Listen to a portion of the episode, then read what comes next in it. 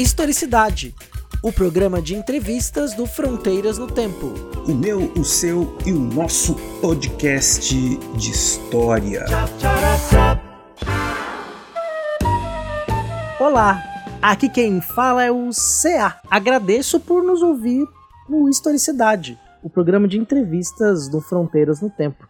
E o tema do programa de hoje é Museu do Trabalho e Direitos Humanos. Para conversar sobre esse tema, nós vamos receber hoje a professora doutora Alejandra Esteves. Alejandra, ela é graduada e mestre pela Universidade Federal do Estado do Rio de Janeiro, a Unirio, e doutora em Sociologia pela Universidade Federal do Rio de Janeiro, a UFRJ. Atualmente, a Alejandra é professora adjunta do Departamento Multidisciplinar do campus de Volta Redonda da Universidade Federal Fluminense, a UF. Alejandra, em primeiro lugar, muito obrigado por ter aceitado o convite de participar do Historicidade. Ah, eu que agradeço, César. É um prazer enorme estar aqui com vocês. Uma grande satisfação da gente poder divulgar, né? Ter um espaço aqui de divulgação do nosso trabalho aqui na UF e no campo da memória, verdade e justiça. Prazer imenso. É, eu vou aproveitar aqui e agradecer ao Anderson Couto, meu colega de SciCast, que fez aí a, a ponte para que a gente pudesse receber a Alejandra aqui no programa de hoje. E o trabalho da Alejandra é bem interessante porque ela vai lidar com a questão dessa memória com direitos humanos em relação à ditadura civil militar no Brasil. A Alejandra está com um projeto de, que pretende criar um museu do trabalho e dos direitos humanos, é, o MTDH, como a gente vai se referir a ele daqui em diante, em Barra Mansa, que é uma cidade localizada no sul do estado do Rio de Janeiro, para quem mais não tem muita noção do Rio de Janeiro, está é, tá situado numa região de Volta Redonda, que tem a siderurgia nacional, né? Essa é mais conhecida. Então, Alejandro, antes de a gente entrar em detalhes sobre a configuração é, e as etapas que esse projeto está seguindo, então eu gostaria que você contasse aí para os nossos ouvintes quais foram os caminhos que você percorreu para chegar à construção deste projeto, que também é um objeto de estudo. Bom, César, em âmbito nacional, a gente já tem aí em curso várias iniciativas né, de criação de lugares de memórias relativos à ditadura militar. É, a gente tem o Memorial da Resistência em São Paulo, que vai ser o primeiro desses lugares na sede do antigo DEOPS de São Paulo, né, a polícia política, onde funcionava ali um centro de prisão, de torturas durante a ditadura militar. É a primeira iniciativa nesse sentido, e a gente tem outras hoje em curso. Aqui no estado do Rio de Janeiro, atualmente a gente tem três lutas né, que, ligadas à criação de instituições de cultura que trabalhem a memória das violações aos direitos humanos ocorridas durante o período da ditadura militar. Nesse sentido, justamente, da gente construir uma política e uma cultura do nunca mais, os nossos vizinhos latino-americanos eles vêm fazendo isso há mais tempo do que a gente, né? Argentina e Chile. E esses espaços do estado do Rio de Janeiro são as lutas, né? Se dão aí em torno do prédio do, e da campanha que a gente chama de Ocupa DOPS, o prédio do antigo DOPS no Rio de Janeiro, localizado no centro da, da cidade do Rio de Janeiro. É, vários militantes conhecidos né, nacionalmente, inclusive do âmbito político nacional, passaram por esse lugar. Uh, a gente tem também um centro clandestino, né, que funcionou como um centro clandestino de prisão e tortura durante a ditadura militar, localizado na cidade de Petrópolis, chamada de Casa da Morte, é, ela ficou mais conhecida por conta de um depoimento que o Paulo Malhães deu para a Comissão Nacional da Verdade, e a gente tem essa, o prédio, né, a, na verdade, o complexo do antigo Batalhão de Infantaria Blindada do Exército, localizado em Barra Mansa, no interior do, do Rio de Janeiro é, nessa região ali do Vale do Médio Paraíba. Então, essas iniciativas elas foram impulsionadas em grande parte, né? essas iniciativas já estão em curso, mas elas foram impulsionadas em grande parte pelos trabalhos da Comissão Nacional da Verdade e de uma série de outras comissões da verdade que vão se formando em âmbito estadual, em âmbito municipal a partir de 2013, com a instalação da Comissão Nacional da Verdade. Uma das recomendações do relatório final da CNV é justamente a criação de lugares de memória como medida de reparação, né? Então tem esse caráter simbólico nesse nosso caso. a gente teve em Volta Redonda uma comissão municipal da verdade, que foi muito importante para alavancar esse processo que está agora dando frutos né, na criação do Museu do Trabalho dos Direitos Humanos em Barra Mansa. É, na, nesse relatório final da comissão municipal, né, é, é, é, as comissões municipais fizeram recomendações ao Estado brasileiro do que deveriam ser feitos em termos de medidas de reparação, de garantia da justiça. Uh, e uma dessas medidas foi justamente a criação de um espaço no antigo BIB, né, de um espaço é, para contar um pouco dessa história.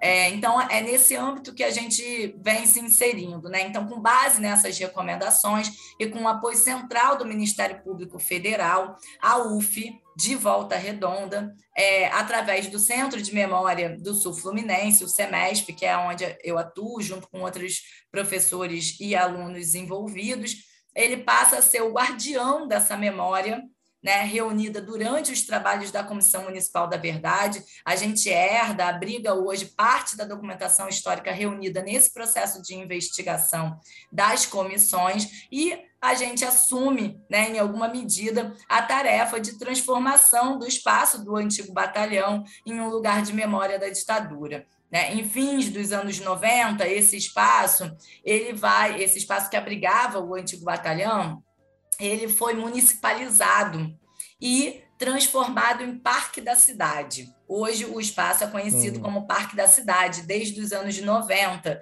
numa clara tentativa de apagamento, de silenciamento dessa memória traumática do período da ditadura. Né? Hoje o espaço ele abriga algumas instituições da municipalidade, alguns órgãos da municipalidade e também alguns projetos da área da cultura, é, grupos teatrais, a Orquestra Sinfônica de Barra Mansa também é, tem a sua sede nesse espaço, né, se reúne nesses espaços, um projeto de música nas escolas, então algumas iniciativas na área cultural também é, são abrigadas dentro desse espaço do antigo batalhão.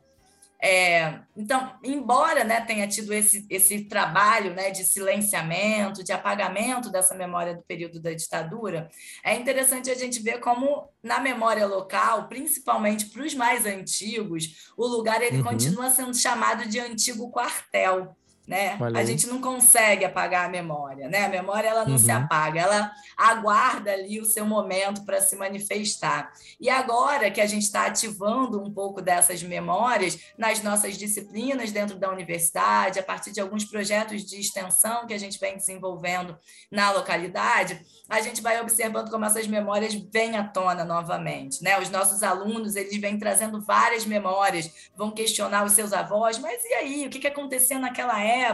Você lembra? E os avós lembram, os pais lembram, né? Tem as suas memórias que passaram por aquele espaço. O espaço tem uma certa aura de medo, né? Que circundava ali as redondezas do antigo quartel uma série de não ditos, mas que motiva justamente esse interesse e que agora a gente vem revelando um pouquinho desse passado e engajando muitos de nossos alunos que vão se comprometendo um pouco com a revelação dessa memória, desse passado para a construção do MTDH propriamente, né, que foi a sua uhum. pergunta, a gente está contando com, a gente vem contando já há uns três ou quatro anos com o apoio de alguns parlamentares também comprometidos com, os, com a luta pelos direitos humanos, com a memória, verdade e justiça, que propiciaram através de recursos financeiros de emendas parlamentares para que a gente pudesse ir construindo um pouco desse projeto do museu. Então, ao longo de 2020 e 2021, durante a pandemia, a gente conseguiu, através desses recursos, a gente conseguiu contratar é, duas consultorias para a elaboração dos projetos arquitetônico para o espaço do museu e museológico, né, com profissionais que também numa seleção pública que a gente fez e selecionamos uhum. aí profissionais que acabaram trabalhando com a gente, que são engajados, comprometidos com a luta pela memória, verdade e justiça também. Ou seja, essa história atravessa as suas trajetórias pessoais também. E a gente, nesse processo, envolveu também diversos setores da sociedade civil, desde ex-presos políticos que passaram por aquele espaço, sindicalistas, antigos sindicalistas, os profissionais da cultura que ocupam o espaço atualmente do Parque da Cidade, como eu falei para vocês, educadores da rede básica de ensino, né, que vem se dedicando a a divulgar essa memória, uhum. essa história, traduzir em alguma medida os, os, achados que constam do relatório da Comissão Municipal da Verdade de Volta Redonda, militantes de direitos humanos que atuam no campo da memória, verdade e justiça. A gente fez uma série de reuniões com esses grupos para criar aí espaços de escuta né, coletiva, é, um espaço participativo para dar lugar efetivamente a, essa, a, esse projeto, a esse sonho, um lugar de imaginação. Né? A gente estava nesse momento da imaginação. O que, que a gente gostaria que esse espaço pudesse ser? É um momento muito gostoso, foi um momento muito gostoso da gente viver. É, e a partir daí também, no âmbito desse processo, a gente produziu um curta é, para tentar divulgar um pouco, um certo curta campanha, né, uma campanha de divulgação uhum. desse projeto do museu. É, em, o, o, curta se chama Memórias de Aço, está disponível no YouTube do Semestre, do Centro de Memória. Eu convido vocês a ouvir, vai ter a link verem no post, Vai ter link no post para o nosso ouvinte vai clicar. Ter link. Com certeza. E a gente produziu esse curta também em parceria com a Kiprocó Filmes, que também é uma produtora, enfim, que produz vários é, documentários ligados à temática de direitos humanos. Foi muito legal trabalhar com eles também, super parceiros. E mais recentemente a gente teve uma novidade muito boa e esperada, é, em que a gente firmou um convênio entre a UF e a Prefeitura de Barra Mansa, que é quem hoje detém a posse do espaço do parque da cidade, né, uhum. que abrigou o antigo Bíblia, para que a gente possa agora cogerir esse espaço é, principalmente uma área desse espaço que a gente vem chamando de Praça da Memória, aonde vai ficar instalado o MTDH. Né, Para esse ano, agora de 2023, que está se iniciando, a gente vai se dedicar à reforma de uma das edificações da Praça da Memória, que a gente chama de arquivo, né? nas memórias dos ex-presos políticos aparece como uhum. arquivo, um local que serviu como prisão de alguns dos militantes perseguidos, um espaço de tortura também, é, aonde a gente pretende é, montar e inaugurar uma exposição que ilustre, que conte um pouco desse passado que foi silenciado. Então, um compromisso nosso aí que a gente pretende realizar esse ano com muita, com muita é, expectativa positiva, né, de realização aí do direito à memória, do direito à verdade que vem sendo garantido aí desde, de forma mais explícita desde o Plano Nacional de Direitos Humanos 3 de 2009, mas que ainda, e principalmente nos últimos anos, né, do, do último governo, vem enfrentando uma série de percalços. Então, mesmo com esses retrocessos que foram causados pelo governo Bolsonaro, a gente vem conseguindo avançar nessa pauta, né, e isso certamente é fruto de um trabalho, de uma articulação coletiva que vem se dando desde os anos 70, ainda durante período da ditadura militar, com o engajamento e a, a resistência dos militantes, dos perseguidos políticos, e que agora nós, né, uma geração um pouco mais jovem, de professores, também de estudantes, vem, vem, a gente vem se dedicando a dar continuidade a esse projeto. Então, em linhas gerais, é um pouco por aí que a gente vem caminhando e um pouco também dos projetos que a gente pensa para esse próximo, para esse nosso no, ano que já está em curso. Bom, pessoal, antes de continuarmos aí com esse papo muito legal, eu queria deixar aqui para vocês um pedido, né? Um recadinho. Esse projeto ele acontece graças ao financiamento coletivo que ajuda que, nós paguemos a edição, enfim, para que a gente faça o projeto. E você pode participar do nosso projeto sendo um dos apoiadores. Para isso, basta você entrar no site www.padrim.com.br/barra Fronteiras no Tempo ou no PicPay arroba Fronteiras no Tempo. Nesses dois locais vocês vão encontrar várias modalidades de apoio a partir de um real. Toda e qualquer ajuda é bem-vinda. O nosso projeto ele acontece de forma voluntária, mas para que ele possa continuar crescendo, nós contamos com o apoio de todos e todas. É isso aí, muito obrigado. Vamos voltar aí pro papo que tá muito interessante.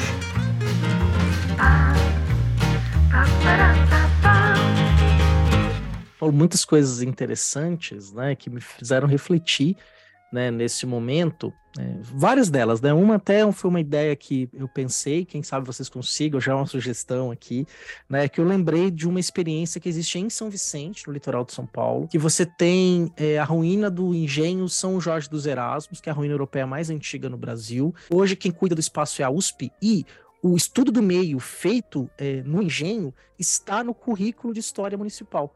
Então, quem sabe o Museu do Trabalho dos Direitos Humanos não possa estar também no currículo escolar, no ensino de história, para que os alunos da, re da rede possam fazer um estudo do meio lá. Então, assim, seria uma coisa assim bem importante. Muito né? bacana. Né? Isso, isso entra, inclusive, como uma das recomendações que constam nos relatórios das comissões da verdade, uhum. né? A inclusão no, nos currículos municipais desse trabalho. Mas pra, e aí você também menciona, isso é interessante a gente reforçar, que é do lugar da onde eu falo, né? Você fala também, uhum. que são uhum. as universidades, o papel das universidades nesse trabalho de garantia das medidas de reparação histórica relacionadas ao período ditatorial, mas não apenas, né? relacionadas de forma mais ampla às violências de Estado. É um pouco nessa linha que a gente trabalha também. Né? A gente não pretende que esse espaço se se é, tem a tarefa apenas de contar ou de motivar a reflexão sobre a ditadura militar, mas que as violações uhum. ocorridas durante a ditadura militar sirvam também como um elemento importante para a gente pensar numa duração mais larga, né, numa duração mais longa, em termos das violências de Estado que se perpetuam desde né, do, do da chegada dos europeus aqui nas Américas, enfim, passando aí por todo o processo é, da, da escravização, dos, dos, povos africanos aqui no nosso continente, dos povos indígenas também, e até chegar à contemporaneidade também, né, na perseguição e nas violências de Estado que são perpetuadas hoje nas periferias urbanas, nas, nos meios rurais, enfim. Então, é um pouco a gente uhum. pensar também qual é o papel do Estado, o caráter do Estado, né, e isso é uma, uma matéria importante para é, é, os currículos, né? Tem uma dimensão pedagógica fundamental nos currículos da educação básica, não apenas da disciplina de história, também da disciplina de sociologia, que é a disciplina é, na qual eu atuo hoje, né? Uhum. É, no âmbito da universidade, enfim, uma série de. de é, é, um tema multidisciplinar, né? um tema que comporta essa reflexão para todas as disciplinas. As violências que nos perpassam nos dias a dia, né? Quer dizer, desde o espaço doméstico ao espaço público, tá, tá ao nosso redor, né? Então a gente tem que tomar muito. É, precisamos trabalhar uma memória, um esclarecimento né, desses itens. Né? E uma coisa que você falou que é interessante, que é, quer dizer, o nosso papel enquanto universidade. Né? A gente sabe que hoje tem uma série de trabalhos né, na área de história pública, ou que trabalham a questão do patrimônio, lugares da memória, e também no passado próximo, né, que deixam muito claro: ditadura civil militar, direitos humanos são chamados temas sensíveis né, com temas que a gente tem que tomar muito cuidado ao tocá-lo, que ele suscita uma série de paixões, ou também, eu gostei desse termo, eu li um artigo recentemente que chamou de temas vivos, eu gostei é, desse termo, né, é, temas vivos, temas que estão com as pessoas, tem gente viva desse período ainda, é de um passado recente, né? E a gente sabe muito bem que existe uma corrente política no Brasil, política e institucional, porque pertence a uma instituição, que quer deixar a anistia geral e restrita de 79, que perdoou todos os crimes, mas especialmente os crimes cometidos pelos agentes públicos, pelos agentes de Estado, intactas. E sabe que uh, é, o estabelecimento da Comissão Nacional da Verdade criou um problema político no, no, no segundo no primeiro governo Dilma, especialmente em relação aos militares, que não queriam que essas memórias fossem mexidas. A gente sabe, por exemplo, é, é, em Santos, onde eu morava até pouco tempo atrás, a Comissão Nacional da Verdade teve muito problema, porque na época o prefeito era filho do último interventor, do último prefeito biônico da ditadura civil militar em Santos, que foi uma das últimas cidades do estado de São Paulo a ter uma eleição livre para prefeito. Então você tem e em outros lugares a gente passou por esse momento, né? De é, pessoas, é, pessoas que estão na política hoje, que a gente criou aquela anistia em 79, e aquela anistia ela jogou a poeira para baixo do tapete, escondeu a ferida, mas essa chaga não sarou. Se a gente olhar para países como o Chile, né, a, chaga está aberta, ao ponto de a gente ter é, um vice-presidente da República elogiando um torturador, um ex-deputado e ex-presidente elogiando publicamente um, um, um torturador na Câmara dos Deputados, quer dizer, uma coisa que seria inadmissível num país como o Chile, por exemplo, ou mesmo na Argentina, o 1985 está fazendo muito sucesso aí, mostrando como é que foi feito o julgamento. No Chile, que eu acabei de mencionar, você tem o Museu da Memória e dos Direitos Humanos, que toda vez que eu falo desse museu, eu falo, é visita obrigatória no país de Neruda e do Allende. Quer dizer, você vai ao Chile, você tem que ir ao Museu da Memória e dos Direitos Humanos, que é gratuito, é uma arquitetura maravilhosa, um espaço pensado. E eu estou falando muito, é uma entrevista, né? Acho que é importante jogar Não, a bola para você também.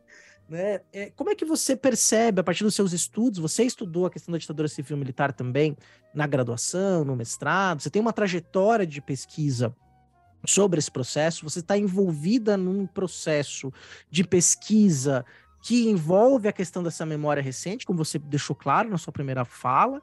Né? Então, gostaria que você falasse para nosso ouvinte como é que você vê é, é, esse, essa discussão atual em torno dessa memória recente você já falou um pouco, mas queria que você enfatizasse também qual é o papel que o, o MTDH vai ocupar nesse espaço, nesse debate público. É, César, a gente aqui no Brasil tem né, um, essa dificuldade, digamos assim, como a gente fala, né, de passar o passado a limpo, né? Justamente por conta dessa pedra no sapato que é a lei de anistia de 79, que a gente não conseguiu superar ainda, né? Tem inúmeras iniciativas por parte da sociedade civil no sentido de rever essa lei. Em 2010 a gente teve novamente a oportunidade de rever a lei. Ela foi para o STF, e o STF conservadoramente é, votou, né, pela revogação, pela não revisão da lei. É, a, a, revisão da lei ela tem uma função básica, que é garantir a justiça através da responsabilização dos culpados, né? Os torturadores, mas não só os torturadores, né? Aqueles que praticaram torturas e violações aos direitos humanos, mas também daqueles que deram as ordens, né? Que estavam à uhum. frente das instituições políticas ou seja, que não sujaram as mãos, mas que tiveram né, uma participação efetiva.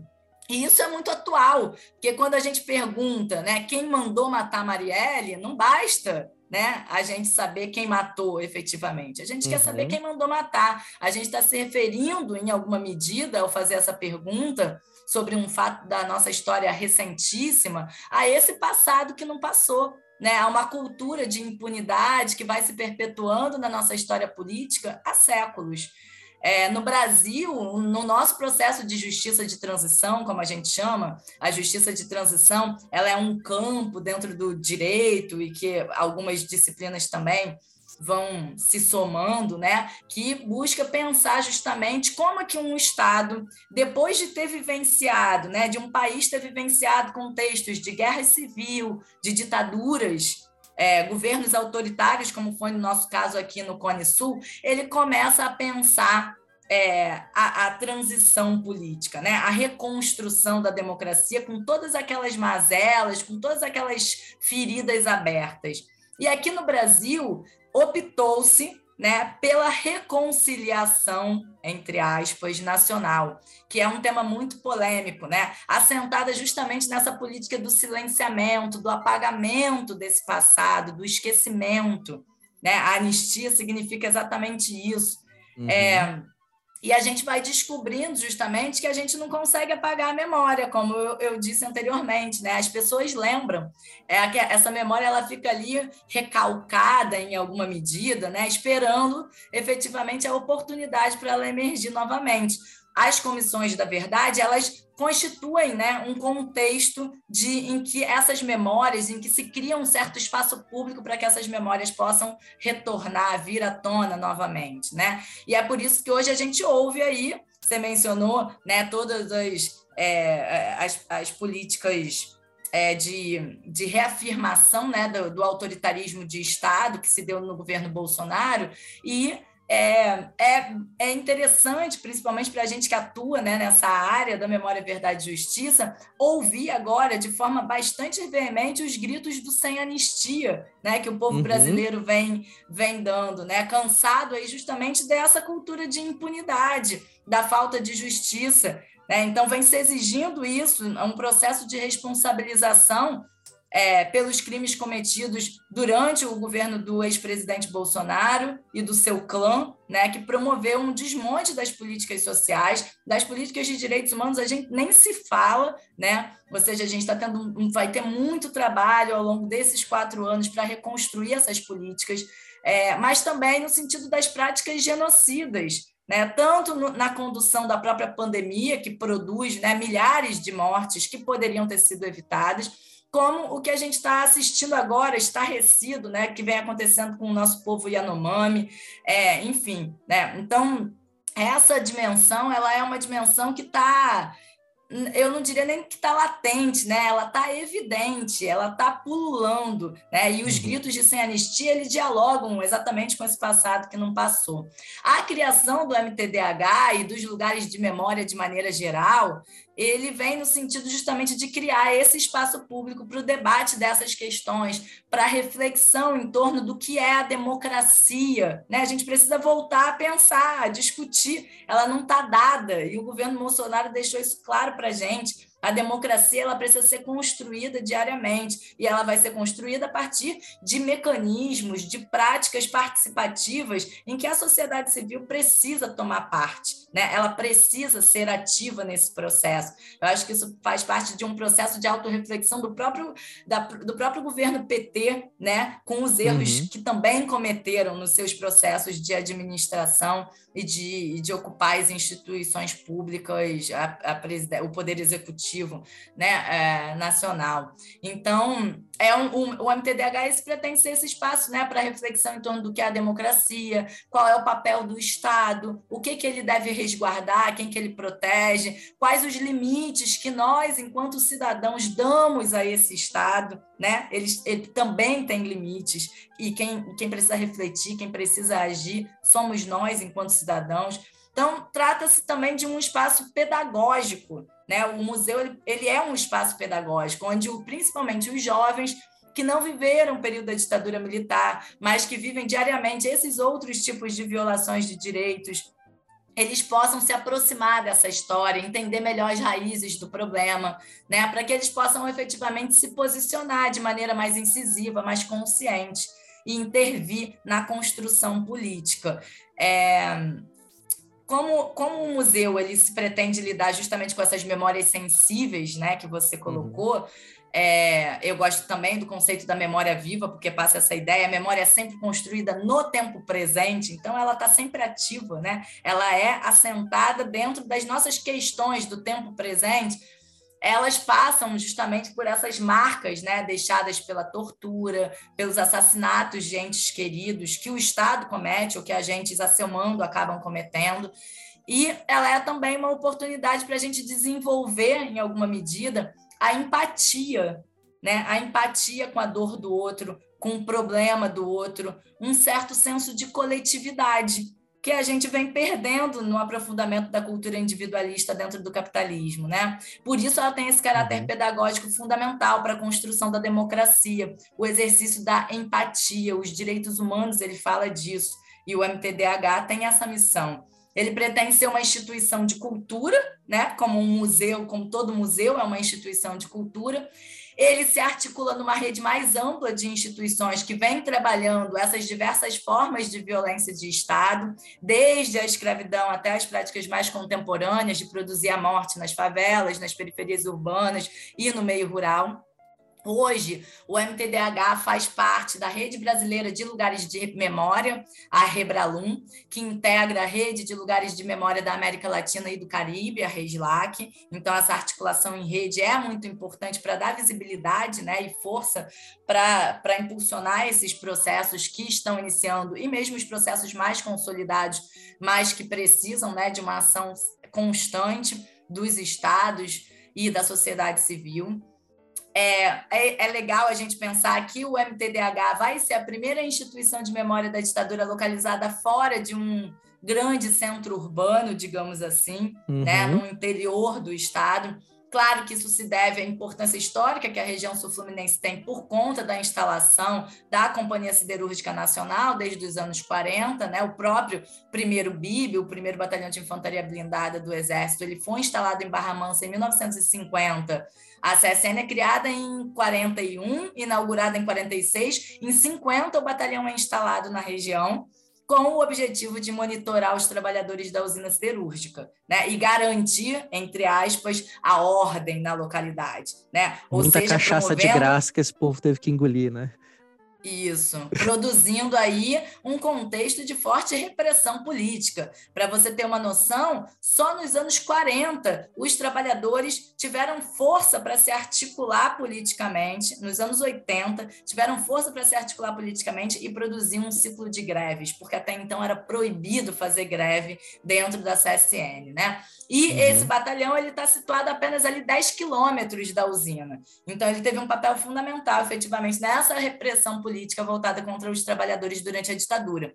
E vale a gente mencionar que quando a gente fala em termos de ditadura, a gente está falando em termos de perseguição fundamentalmente voltada contra a classe trabalhadora. Os projetos que estavam em curso durante os anos 50 e início dos anos 60, as reformas de base, tinham a ver com a garantia de direitos dos trabalhadores, né? E uma certa organização da classe trabalhadora. Então, o grupo que é mais atingido durante a ditadura, depois do golpe de 64, vai ser a classe trabalhadora, né? E na nossa região, que tem uma alta concentração operária, isso não foi diferente. E, bom, além disso, né, o museu, ele, ele, ele constitui em alguma medida, ou é a nossa pretensão, né, uma medida de reparação histórica. A construção do museu é uma medida de reparação histórica, de caráter simbólico, de caráter pedagógico, né? Uma medida pensada dentro desses processos de justiça de transição, uma transição política aí já vivenciada né, nos países, nos nossos vizinhos, na Argentina e no Chile. Você cita aí o Museu é, da Memória e dos Direitos Humanos do Chile. A gente pode mencionar também a ex-ESMA, né, na Argentina, em Buenos Aires, e uma série de outros sítios de memória espalhados também pelo, é, por outras províncias da Argentina, né? A Argentina tem uma, uma, um grande acúmulo na criação desses lugares, dessas marcas, de pequenos marcadores ao longo do espaço urbano, né? Que remontam a essa história.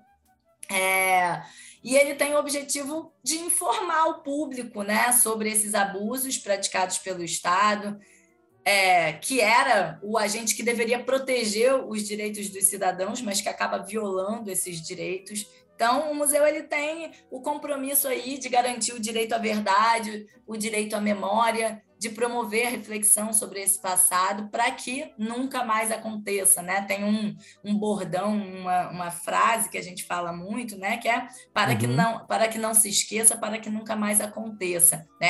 É motivado aí por essa ideia da criação de uma cultura do nunca mais, da não repetição dos atos, né? De violações que ocorreram durante o passado ditatorial, no nosso caso. É, exatamente, né? A gente tem é, vivenciado é, essas tentativas de ocultação, né? De, de, de também combater a, a, não, não apenas uma memória que seja divergente, mas também trabalhos profissionais, né? De estudos, trabalhos acadêmicos, científicos que vão tentar expor esses problemas que servem para que a gente repense, né? E, e de fato consiga resolver essa questão. Né? Quer dizer, que não é necessariamente ter uma empatia histórica, mas eh, não é necessariamente uma condenação uma condenação sumária do passado, mas uma lição muito mais para nós que estamos no presente, né, para entender como que a gente permitiu que a gente não pode permitir que aconteça novamente, né? E certamente. É... Uma coisa só é, retomar que você falou e que eu esqueci de comentar, César é, que você mencionou a, a, questão do prefeito, né, das prefeituras e da permanência né, na política dessas, de, de, desses violadores, digamos assim, que tem a ver justamente né, com a pedra no sapato da lei de anistia, que não garantiu a responsabilização, a punição desses, desses responsáveis. Em Barra Mansa, a gente tem também uma, uma situação similar, né? porque o atual prefeito de Barra Mansa, que está na sua segunda gestão, ele é neto do antigo interventor do período da ditadura militar nos anos 70. Então, sempre houve né, uma disputa política entre o projeto de criação do museu e os projetos políticos que a prefeitura atual tem para aquele espaço, porque é um espaço em disputa. Né? A memória ela é uma memória em disputa e aquele espaço físico também está em disputa, porque ele se localiza numa área é, verde da cidade, na beira do Rio Paraíba do Sul. Né? Então, uma região que poderia ter ali é, ser é, voltada para o lazer também da população e a gente busca integrar o projeto uhum. dos direitos humanos com esse bem-estar da população, que a população possa ir caminhar, praticar esportes na localidade, não apenas conhecer né, o passado histórico no museu, mas que aquele lugar se integre e garanta qualidade de vida para a população. Isso tem a ver né, com a proposta também de garantia dos direitos humanos, né, o direito ao lazer, o direito à vida saudável, né? E, obviamente, a cultura. É, então, é muito interessante porque a gente, ao longo de todo o nosso processo, atravessa um pouco o desafio de convencer, né? Ou de explicar para a prefeitura é, e para a municipalidade de forma mais ampla a importância que esse museu tem, né? Para a, a região. Uh, e não vem sendo um trabalho fácil, uma tarefa fácil, com uma série de idas e vindas. Eu posso imaginar né, essas dificuldades também. Mas tem um, um ponto que é interessante, né? É, muito, pouca gente conhece, é, muita gente conhece de museu de visitar, né? Vai à visita, mas, por exemplo, muita gente nunca ouviu falar de uma reserva técnica. Né? E que um museu ele tem muito mais coisas que estão guardadas do que estão expostas, né? E aí a gente se constrói ali. O museu também é um espaço de pesquisa, né? também é um espaço de construção de conhecimento. Então eu queria que você falasse um pouquinho para os nossos ouvintes, né? Quais são as documentações é, que vão compor o acervo desse museu e os tipos de exposição que vocês estão pensando para o futuro visitante encontrar no MTDH. É legal, César. A gente, digamos assim, o MTDH, ele está sendo construído dentro do Centro de Memória do Sul Fluminense, da UF, né? Uhum. Então ele possui, digamos assim, duas pernas, né, que mantêm o museu em pé. Uma tá lá na UF, em, em, Volta Redonda, e a outra perna tá no antigo BIB, né, no atual Parque da Cidade, em Barra Mansa. Então, no semestre da UF, em Volta Redonda, a gente já abriga né, uma documentação histórica reunida durante os trabalhos da Comissão Municipal da Verdade de Volta Redonda, aí nos idos de 2014 e 2015. Essa documentação ela vem sendo tratada, digitalizada, disponibilizada no site do Centro de Memória. Então, também vou disponibilizar para vocês o link do semestre. Para quem tiver interesse, pode consultar essa documentação, é uma documentação pública, né? E esse também é um outro compromisso nosso, a transparência, é um princípio democrático, né? Que a gente também está uhum. empenhado em garantir. É, então, essa documentação ela está à disposição do público, é o direito à verdade, né, de, que, de que a gente fala, de que consta lá no PNDH 3 de 2009. Uma pérola, digamos assim, uma menina dos olhos do nosso acervo são os testemunhos da verdade. No processo da Comissão Municipal da Verdade de Volta Redonda, foram colhidos é, 89 testemunhos né, com antigos militantes e perseguidos políticos. Esse material é um material riquíssimo que revelou para a gente né, muitas das histórias das violações ocorridas no período, dá para a gente uma dimensão também de impacto coletivo para o conjunto da sociedade. Né? Eles foram transcritos por nós, pelos nossos estudantes, e hoje estão disponíveis para consulta pública no site também. É um material muito interessante. É, nós temos também acervos pessoais que foram doados por antigos militantes perseguidos políticos no contexto da Comissão da Verdade, e ainda estamos recebendo né, parte desse material, é, porque a, o semestre continua sendo uma instituição né, de portas abertas para para a comunidade, e na medida em que o semestre vai sendo conhecido na localidade, ele também vai sendo procurado né, como, e, e consolidado, legitimado em alguma medida como guardião dessa memória. É, por isso aí o papel da universidade com a sua estrutura também vem garantindo a proteção desse, desse material, né, dessa documentação histórica. A gente também reúne ali documentos de acervos públicos, como da Polícia Política, que está no, no Arquivo é, Público do Estado do Rio de Janeiro, uh, também arquivos ligados ao SNI, o Serviço Nacional de Informações, que hoje estão sob a guarda é, do Arquivo Nacional, o projeto Memórias Reveladas, é, documentação, fotografias da época desde a construção da usina, enfim, de todos os, os processos de expansão da, da usina, das greves operárias também dos anos 80, desse ciclo de greves que se inaugura a partir de 79, na verdade, em fins dos anos 70, mas principalmente aí no contexto dos anos 80. Então, a nossa proposta é garantir esse acesso amplo né, para todos os interessados. A gente recebe pesquisadores interessados,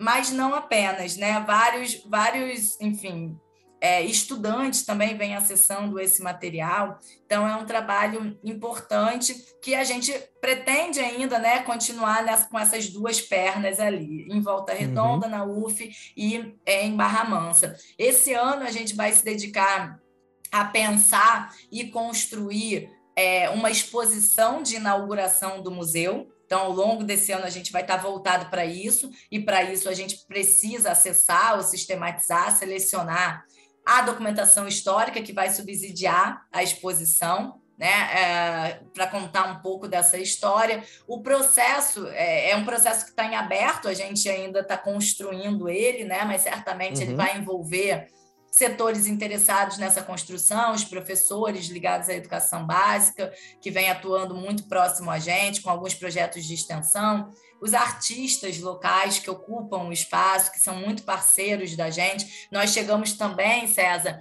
a promover uma peça, dois anos, dois anos é, é, durante dois anos a gente fez uma peça em parceria com o, o Núcleo à Margem, que é um grupo teatral é, lá de Barra Mansa, e a gente construiu uma peça para contar justamente a história das violações no espaço onde aconteceu. Então, também foi um trabalho muito interessante que é, emocionou muito a gente, envolveu os ex-presos políticos que se viram ali retratados, ali naquele né, mimetismo que a arte proporciona. Uhum. A arte também ela é um instrumento muito potente que a gente aposta muito enquanto museu é, enquanto centro de memória, porque ela é, dá essa capacidade justamente de produzir empatia, né? de fazer, é, de promover a emoção que é necessário para a gente compreender. A gente não compreende apenas racionalmente, né? embora a ciência moderna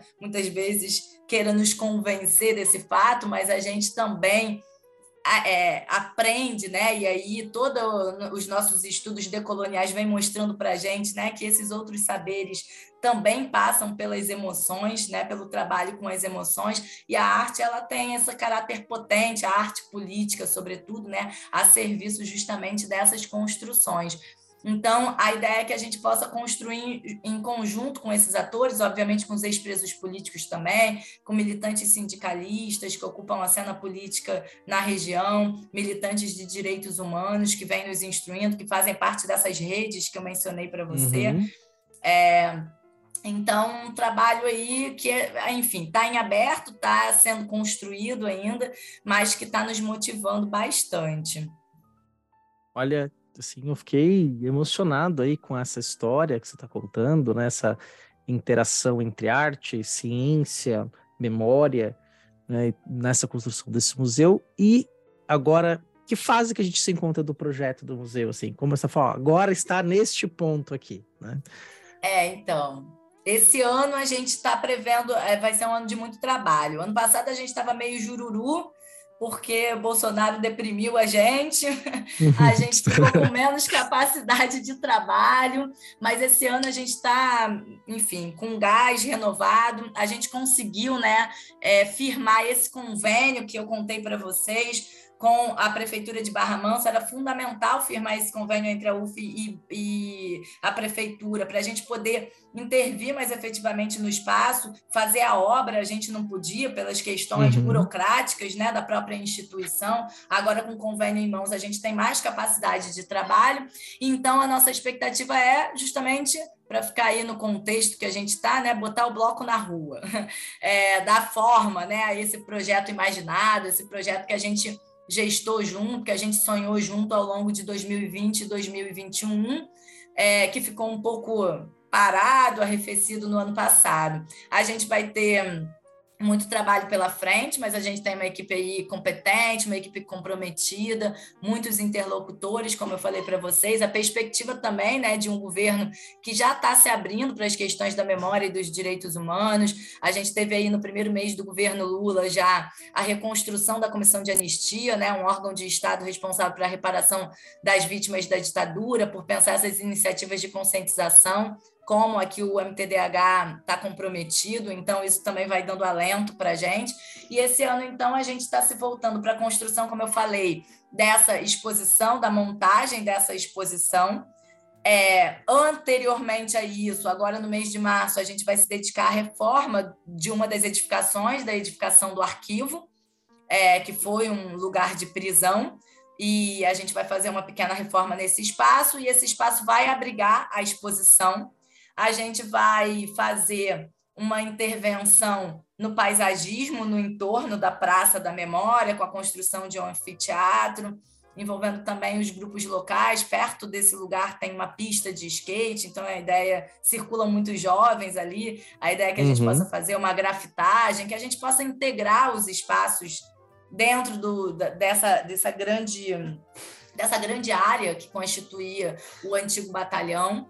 É, a gente vai também, a gente desenvolve, como eu disse também, alguns projetos de extensão no âmbito da, numa das pernas né, do, desse projeto que, que se dá no âmbito do semestre. Então, a gente tem um projeto de extensão que a gente chama dos direitos humanos nas escolas, aonde a gente vai às escolas da rede básica levar, traduzir um pouco né, os achados da comissão da verdade de volta redonda, contando um pouco a história desse passado que não passou.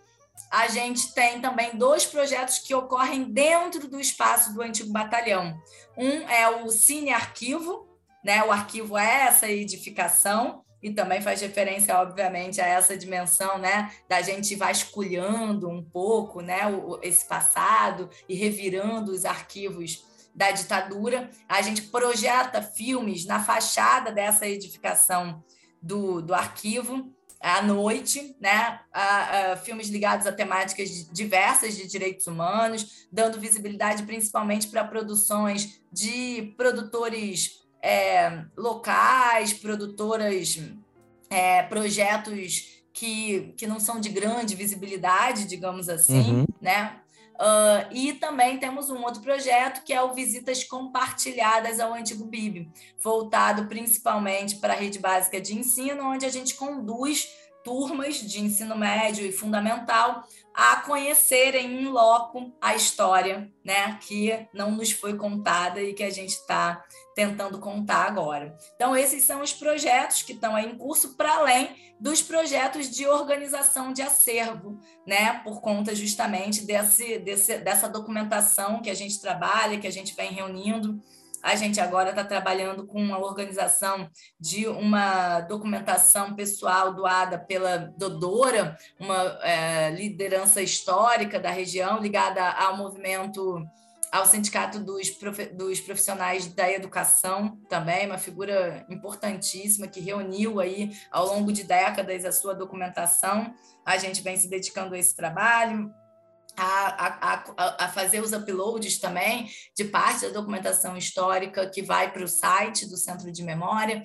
Então, essa também é uma outra frente de atividade, para além da produção, né? Da, é, a gente promove eventos dentro da UF, fora da UF, ligadas a temáticas de direitos humanos. Agora, para abril, a gente está se organizando, né? Uma data que é, os movimentos do campo da memória, verdade e justiça tomam né, como uma data importante para a gente mobilizar essa memória e a resistência, né, uh, e também as denúncias ligadas a esse passado autoritário, no dia 1 de abril, uma data que vem sendo mais recentemente disputada, né, o 31 de março, pelas uhum. forças conservadoras e o 1 de abril pelos setores progressistas. Então, a gente também se mobiliza em torno disso, numa articulação em rede, principalmente no estado do Rio de Janeiro.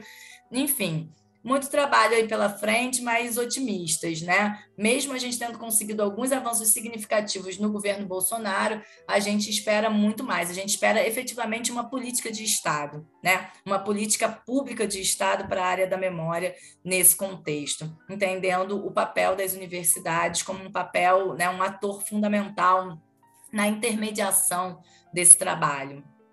Ainda mais agora que nós temos Silvio de Almeida à frente do Ministério dos Direitos Humanos, Isso.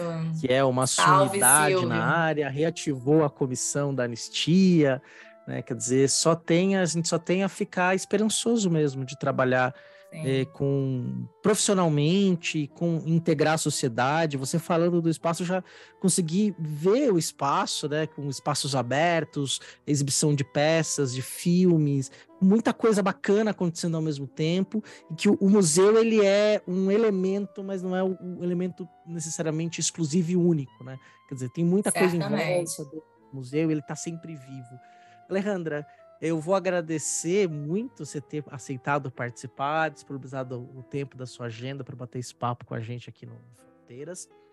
E pedir para você encaminhar as suas considerações finais, já deixar um convite aberto para a gente poder conversar sobre a questão dos trabalhadores, da siderúrgica nacional, Bora. da repressão, da ditadura, porque muita gente, às vezes a gente olha para esse passado, engole essa narrativa, né, é, não nós historiadores, mas estou é, falando em geral, de que a, o golpe de 64 foi algo contra uma revolução comunista, quando na verdade foi contra vários movimentos de trabalhadores do campo e das cidades que estavam autônomos, como nunca estiveram na história do Brasil, e que estavam incomodando elites dentro de um contexto de Guerra Fria, e veio o golpe para interromper isso. Quer dizer, não foi contra o comunismo, foi contra o trabalho, né? Foi uma espécie de trabalhismo mais livre também, né?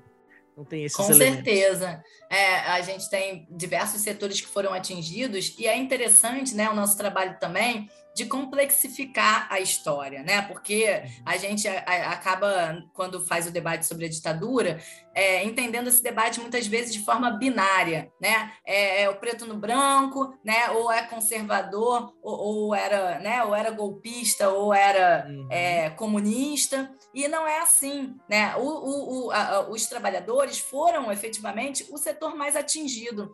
Mas eu digo para você que no imediato pós-golpe de 64, o setor social mais atingido foram os próprios militares. Olha só, né? Os próprios militares progressistas, pró-janguistas, foram perseguidos, uhum. exonerados, né? Foram destituídos das suas funções por perseguição política também. Então, é importante que a gente também dispute esses setores militares, né? Porque eles também fazem parte da sociedade. Né? Então, a gente não pode excluir os setores militares da nossa discussão. Né? E da nossa, da nossa perspectiva de construção de democracia, de espaços abertos e participativos.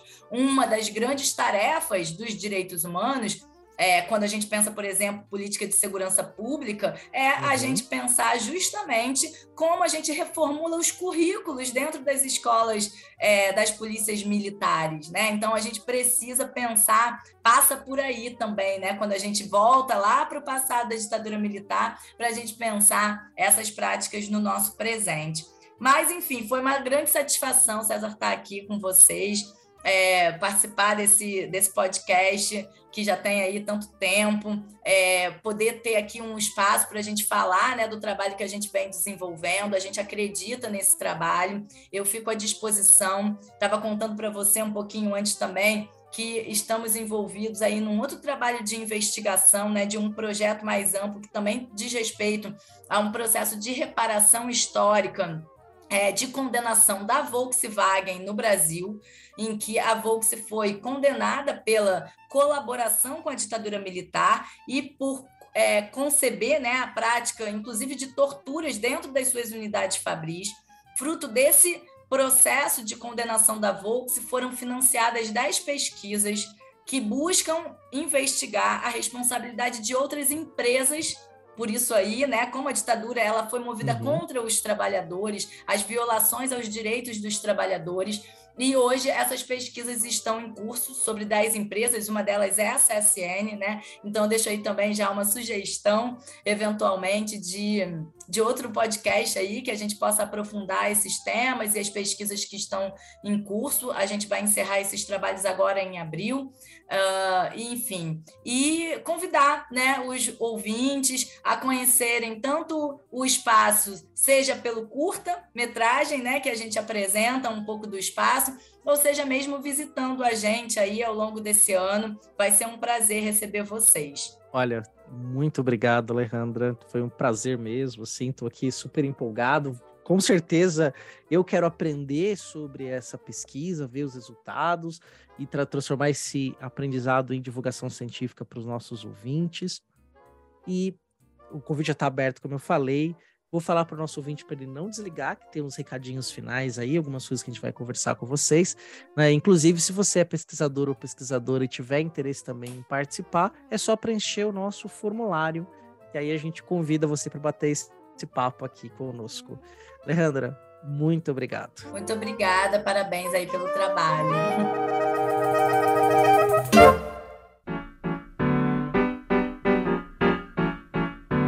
Chegamos ao final de mais um Historicidade. O programa de hoje foi incrível. Né? A Alejandra, de um didatismo e de uma, um conteúdo espetacular, dentro de um tema que está extremamente vivo e é extremamente importante para que a gente lide com esse passado recente, com essa memória viva, que foi o período da ditadura civil militar no Brasil. Lembrando que tem algumas indicações bibliográficas no post do episódio, você pode ali consultar os artigos acadêmicos, links para documentários. Então é bem interessante que você possa acessar esses dados, né, e quiser saber mais. E tem dois recados importantes agora aqui no final, que é bem rápido. O primeiro é: você gostaria de participar do Historicidade? Interrogação.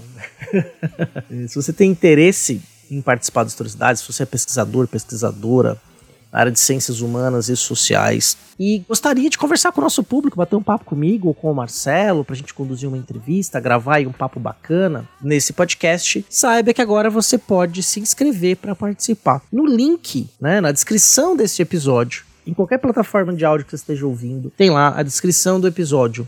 Lá tem um link que dá acesso a um formulário de inscrição. E aí você pode então se inscrever para participar do Historicidade. A gente fez isso justamente para que a gente pudesse expandir a nossa rede e que pessoas que a gente ouve, que nos ouvem e que, puxa, que legal, eu tenho tanta coisa bacana para falar, é, agora podem se inscrever. Né? Então vai ser um prazer recebê-la ou recebê-lo aqui para conversar sobre a sua pesquisa né, de uma maneira divertida, né, informativa e de divulgação científica, que é isso que esse programa faz. Então é isso, tá? Quer participar do Historicidade? Tem um formuláriozinho de inscrição.